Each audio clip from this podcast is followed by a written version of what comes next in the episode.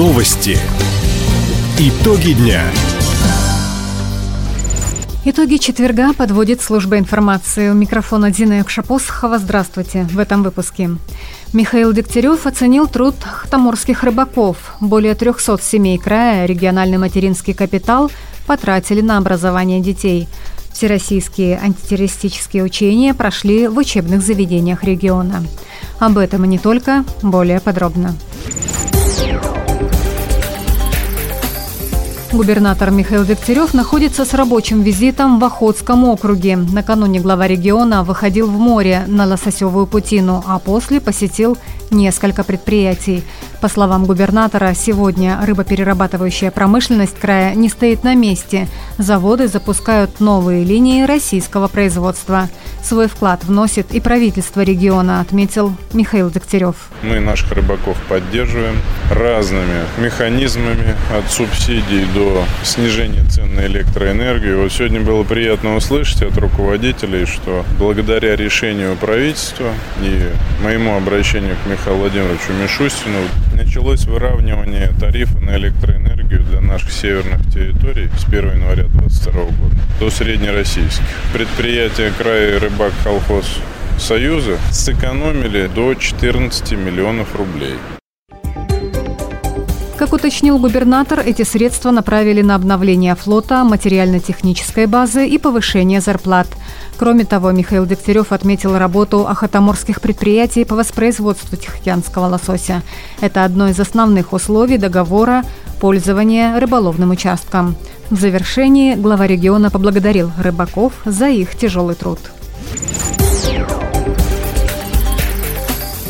Полпред Юрий Трутнев предложил изменить федеральное законодательство, чтобы ускорить темпы строительства жилья на Дальнем Востоке. Об этом вице-премьер заявил на межведомственном совещании с первым заместителем генпрокурора России Анатолием Розинкиным. Сегодня подготовительный этап, связанный с получением разрешения на строительство, оформлением документации, занимает практически столько же времени, сколько сама стройка. Сокращение сроков прохождения документации, уменьшение количества документов создают значительный положительный эффект. Примером могут являться те изменения в законодательстве, которые применяются для восстановления освобожденных территорий. Уверен, что этот опыт можно использовать и на Дальнем Востоке. Участники совещания отметили, за первые семь месяцев текущего года в Дальневосточном федеральном округе ввели в эксплуатацию свыше 2 миллионов квадратных метров жилья. В Хабаровском крае за тот же период сдали 261,5 тысячу квадратов. Это почти на 17% больше, чем за аналогичный период прошлого года. Впервые в стране прошли всероссийские учения по отработке комплексного сценария безопасности при террористической угрозе и иных ЧС. В них приняли участие школы, техникумы и колледжи края. В региональном Минобре подчеркнули, все педагоги и сотрудники на практике отработали действия в случае чрезвычайных ситуаций. Кроме того, в зданиях проверили системы оповещения. Отработали взаимодействие с оперативными службами и антитеррористическими комиссиями.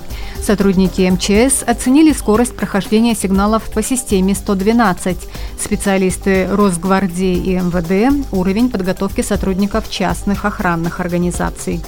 Результаты проанализируют, выявленные ошибки устранят. Ремонтные работы в крае по нацпроекту «Безопасные качественные дороги» выполнены уже на 70%. Дорожники отчитались о 82 объектов из 116. Отметим, в этом году по нацпроекту также приведут в порядок 37 мостов. Сооружения отремонтируют в Военно-Майском, Бикинском, Ванинском, Комсомольском, Нанайском, Охотском, Солнечном, Советско-Гаванском и Ульском районах. Их общая протяженность 1175 погонных метров. Большинство конструкций уже находятся в высокой степени готовности. Кроме того, четыре деревянных моста сейчас восстанавливают на дороге Селихино-Снежный в Комсомольском районе. Подрядчик обновит переезды через реки Борхи и Пони до конца сентября. you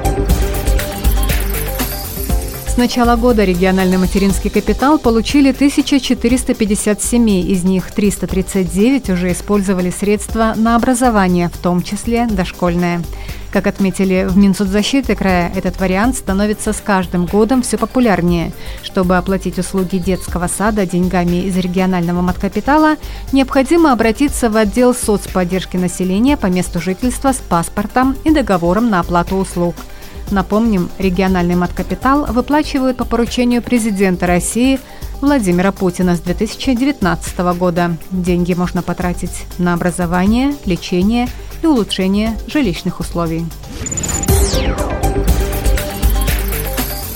В Большом зале администрации Хабаровска накануне в торжественной обстановке наградили участников проекта «Азбука Хабаровска Тадая».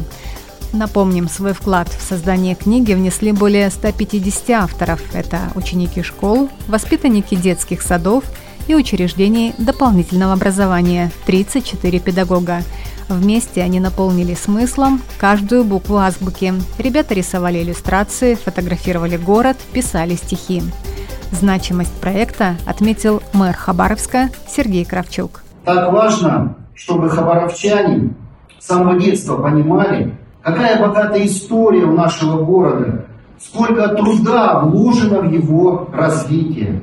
Уважаемые педагоги, родители, примите слова искренней благодарности за то, что вы так живо включились в реализацию данного проекта с нашими детьми. В День знаний азбука будет вручена более чем 10 тысячам первоклассников, в том числе и на Донбассе.